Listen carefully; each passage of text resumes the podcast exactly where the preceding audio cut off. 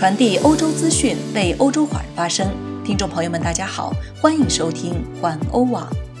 今天是二零二一年一月十九号，星期二，农历腊月初七。我是主播陈旭，在荷兰为您播报。下面请收听环欧每日播报。首先来看今日要闻：俄罗斯推出新疫苗，据称效率百分之百。意大利一百零八岁老人注射疫苗。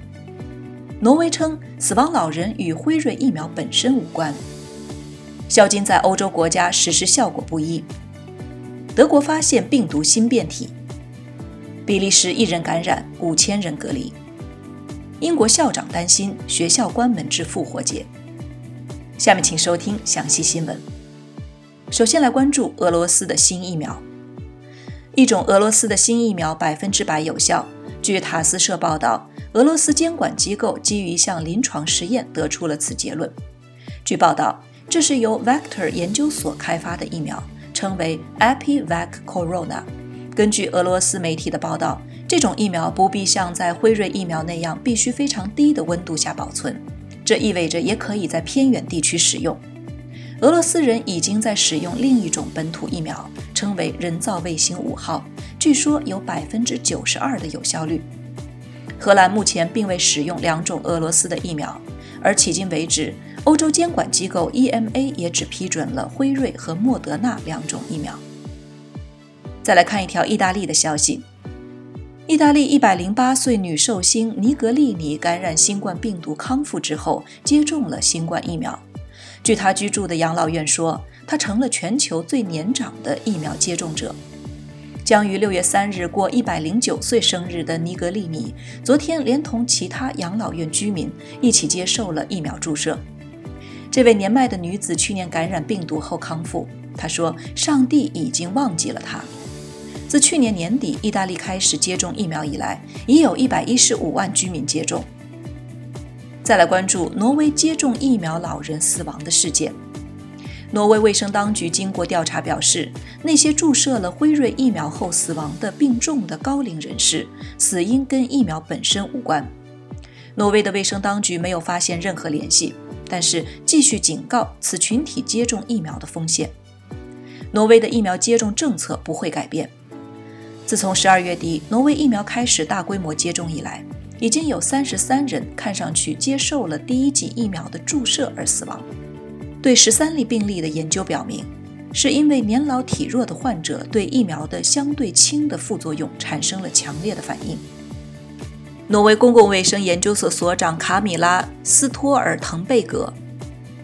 挪威公共卫生研究所所长卡米拉·斯托尔滕贝格说：“接种疫苗的老人可能如此脆弱，以至于您可以考虑不让他们接种疫苗，因为他们病得很重。”他指出，挪威的养老院中平均每天都有大约四十五人死亡。在丹麦、瑞典、芬兰和冰岛接种疫苗后也有死亡的案例，那里也跟疫苗接种没有直接的联系。再来关注欧洲国家的宵禁措施。荷兰看守内阁本周可能实行宵禁措施，以减少人们的接触，遏制新冠病毒。许多其他欧洲国家都已经这样做了。取得了不同程度的成功。宵禁在比利时已经实行了很长时间，在弗拉芒大区不允许人们在午夜零时至凌晨五点之间以无正当理由外出；在瓦隆大区，宵禁甚至适用于晚上十点至早上六点。在比利时，违反宵禁令外出者将被罚款两百五十欧元。目前，比利时每天的平均感染人数略高于两千人，最近几周并没有减少。法国的宵禁在欧洲最为严格，人们除非有正当的理由，例如上下班等，否则所有人必须在下午六点至次日凌晨六点留在家中。起初，该措施仅适用于疫情严重的地区，但法国政府对结果感到满意，以至于在全国范围内推出。违反规定的人将被罚款一百三十五欧元。不过，尽管采取了严格的措施，法国仍然无法减少新增感染数量。再看德国，德国各州政府有自己的规定，宵禁并未在全国各地引入。与荷兰接壤的下萨克森州和北莱茵威斯特法伦州都没有实行全面的宵禁。在北莱茵威斯特法伦州，宵禁仅适用于部分疫情严重的地区。巴伐利亚州南部采取了严格的规则来控制病毒，例如在公共场所必须佩戴医用口罩，并实行宵禁，时间为晚上九点至凌晨五点间。忽视宵禁的人将被罚款五百欧元。同样，在巴登符腾堡州和图林根州，宵禁时间为晚上十点至凌晨五点。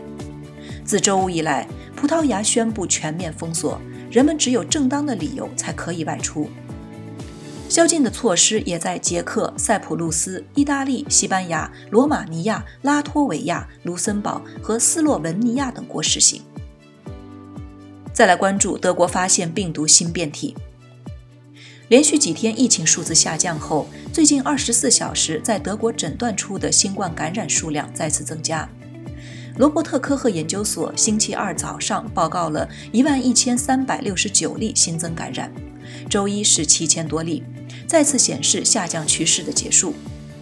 德国在巴伐利亚州的三十五名病毒感染者样本中发现了一种新的变种病毒，它不同于目前已知的任何一种变种新冠病毒。德国研究机构正在进一步分析此变种的毒株，同时加强境内病毒检测和分析的工作，以更好地监测病毒变种的整体形势。德国联邦政府总理默克尔将于周二与十六位州长举行会议，商讨采取更严格的疫情措施。讨论原本应该在下周一月二十五日进行，但柏林对新冠病毒的变体深为关切，有可能进一步收紧措施。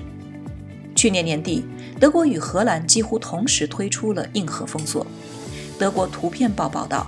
除了延长封锁期之外，还讨论是否规定在公共场所和公共交通工具上要佩戴专业的 FFP2 口罩，而公司要为不能在家工作的员工提供这种价格较为昂贵的口罩。迄今为止，德国已有两百万例感染，超过四万七千名新冠肺炎患者死亡。发言人说，感染数字还在继续增长。再来看一条比利时的消息。一人感染，五千人隔离。圣诞假期，比利时弗拉芒地区的埃德海姆村，一位母亲进行了一次滑雪之旅，感染了英国变体病毒。她接着传染给了女儿，女儿上学后又传染给了他人，最终结果导致五千人必须隔离。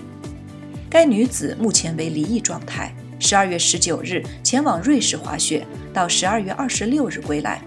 她把女儿留在前夫家中，归来后又无视从红色标志旅游区域返回必须首先隔离七天并进行两次检测的规定，就把女儿接回了自己家中。她也的确进行了检测，第一次为阴性，但是周末后再次检测证明为阳性。可是，在得到第二次检测结果之前，女儿又回到了父亲那里，假期后又继续回学校上课。结果可想而知，该女子和女儿的前夫以及学校的同学，包括一位同学在另一所学校当教师的母亲，都感染了新冠病毒，而且是传染力极强的英国变体。